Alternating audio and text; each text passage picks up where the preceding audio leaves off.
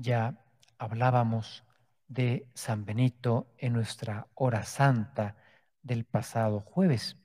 Nada más les hago notar que esta lectura de, Isaías es como una ventana que se abre a la liturgia celeste, donde están los ángeles cubriéndose la mirada para contemplar a Dios y gritando, igual que nosotros en nuestra misa, Santo, Santo, Santo es el Señor Dios de los ejércitos. La liturgia es una ventana que se abre hacia la liturgia ininterrumpida que se celebra en el cielo. Y de eso bien nos habló San Benito. Pero yo quería, para nuestra humildad de hoy, fijarme en el Evangelio. Tres veces nos ha dicho Cristo, no tengan miedo a los hombres, a aquello que mata el cuerpo, las enfermedades, por ejemplo, y no tengan miedo porque ustedes valen mucho más que todos los pájaros del mundo. Y si Dios los cuida con tanto cariño, ¿qué no hará por nosotros, que somos sus hijos? Qué bien nos viene oír tres veces de labios de Cristo estas palabras cuando nos toca vivir tiempos difíciles. Estamos pidiendo, lo hacemos cada día, en nuestra oración a la Virgen, que ella interceda por nosotros, como lo hizo en Cana de Galilea, para que después de este tiempo de prueba vuelvan la alegría y la fiesta. En el sufrimiento es difícil mantener la confianza en Dios. Estando en la cruz, Jesús pronuncia esas palabras que nos pueden desconcertar Dios mío, Dios mío, ¿por qué me has abandonado? Pero son palabras con las que empieza el Salmo 22, que efectivamente comienza expresando una gran angustia, pero termina con una magnífica confianza y esperanza en Dios, que nos sacará de ese trance. ¿Cómo enfrentar una prueba cómo enfrentar el sufrimiento en nuestra vida. Pensaba que hay ideas de un gran maestro de vida espiritual contemporáneo, el padre Jacques Philippe. Algunos de ustedes han tenido la suerte de estar con él en retiros. Y me parece que nos venía muy bien repasar algunas de las sugerencias que él nos da. Primer lugar, recordar que no hay soluciones mágicas pero se nos pide superar el miedo, porque todo puede finalmente contribuir para nuestro bien. Dios puede enderezar todas las situaciones para que acaben resultando benéficas en el mediano y largo plazo para nosotros. Por eso San José María exclamaba con tanta confianza esas palabras de San Pablo, que las hizo una jaculatoria, omnia in bonum, que es una manera resumida del texto paulino para los que aman a Dios. Todo, todo coopera para su bien. El catecismo de la iglesia es una referencia ¿eh? que siempre conviene estudiar y repasar cuando habla del mal, de por qué Dios permite el dolor, el sufrimiento en cualquiera de sus formas. En el punto 313 cita a varios santos. Me voy a quedar solo con una referencia. Juliana de Norwich es una teóloga inglesa de la Edad Media que es considerada de las grandes teólogas del Reino Unido. Y dice, yo comprendí, por la gracia de Dios, que era preciso mantenerme firmemente en la fe y creer con no menos firmeza que todas las cosas serán para bien. Y cita, me llama la atención, creo que es la única cita, aunque la versión sea en castellano, que viene las palabras en inglés originales del escrito de Santa Juliana. Es lo que Cristo le dice. Tú misma verás que todo acabará siendo para bien.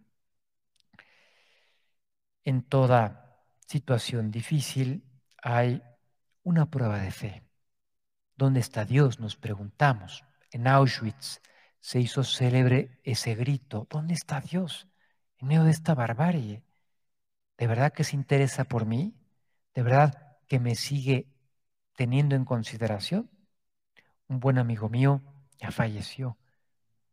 Me decía, una expresión muy simpática, que en su oración personal le decía al Señor, ay Señor, ¿cómo te empeñas en que no te entienda?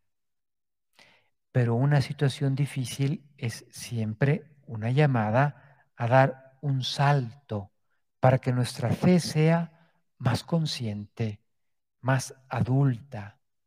Jesús lo ha dicho. Tomás, tú crees porque has hecho la prueba que pedías. Dichosos los que creen sin haber visto. La fe es de lo que no vemos justamente. Y ahí es en donde se nos anima a hacer ese acto de fe, a pesar de que las apariencias sugieren otra cosa, a pesar de que yo no lo vea claro, elijo creer. Señor, confío en ti. Toda la historia de la salvación me comprueba que vale la pena hacer esa apuesta. Creo en Dios y sigo creyendo en Él. Toda situación difícil es una prueba de esperanza y nos interpela, ¿dónde tengo puesta mi seguridad? ¿En mi experiencia? ¿En mis capacidades? ¿En el sistema de salud de este país? ¿En su capacidad de recuperación económica? No, cuento con el Señor. Lo decimos con mucha frecuencia, ¿eh? con palabras del Salmo. Mi auxilio me viene en el nombre del Señor que hizo el cielo y la tierra. Ciertamente habrá que poner todos los medios que están a nuestro alcance. El Señor no nos exime de eso, ya nos lo dijo. A ver, ¿qué hay aquí? Pues cinco panes y dos pececitos para resolver el tema de dar de comer a cinco mil familias. Pues hay que ponerlos. Los medios que vemos que podemos poner, hay que ponernos. Al tiempo que sabemos que nuestro apoyo, en definitiva, es la misericordia de Dios. Él es la roca, así le llama la Sagrada Escritura, sólida. Esa no se tambalea. Todo lo demás es relativo. Toda situación difícil es también una prueba de amor. Y hay que decir, Señor, yo me decido a amarte. Y en medio de esa dificultad, nuestro amor se purifica. Y cuando nos planteamos así las cosas, porque la pregunta no adecuada es ¿por qué? ¿Por qué me pasa a mí? ¿Por qué sucede esto en el mundo? ¿Por qué nos tocó vivir esta situación? Y esa pregunta, esa pregunta, muchísimas veces no tiene respuesta. Y aún teniéndola, ¿qué hacemos con la explicación?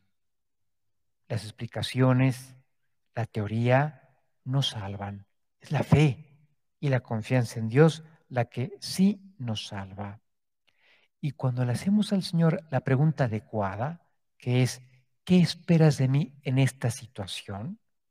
Entonces sí, que el Señor nos ilumina y tenemos respuesta para lo que me toca vivir, para cuál tiene que ser mi respuesta en cuanto a la fe, la esperanza y la caridad en esta situación que nos toca vivir.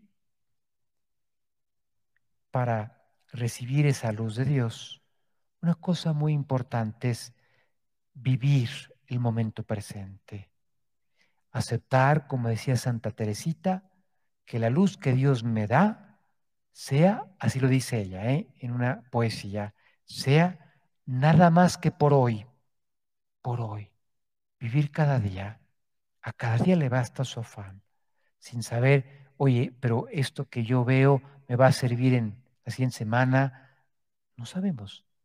Lo importante es que tengo dirección para el día de hoy. Y el día de hoy sé qué acciones tomar, qué pasos puedo dar y vamos avanzando. Además, nos metemos en una dinámica sobrenatural muy bonita. Si a cada llamada que Dios me hace yo respondo con generosidad, Dios me da su gracia. Eso es una ley de la vida espiritual. Y por lo tanto, paso a paso, día a día, vamos avanzando. Vamos a acogernos a la protección de nuestra Madre del Cielo, que ella nos haga sentir esa invitación que hoy nos hace su Hijo a tener confianza, a que no nos dejemos llevar del miedo, aunque el panorama que podamos presenciar nos pueda resultar muy complicado.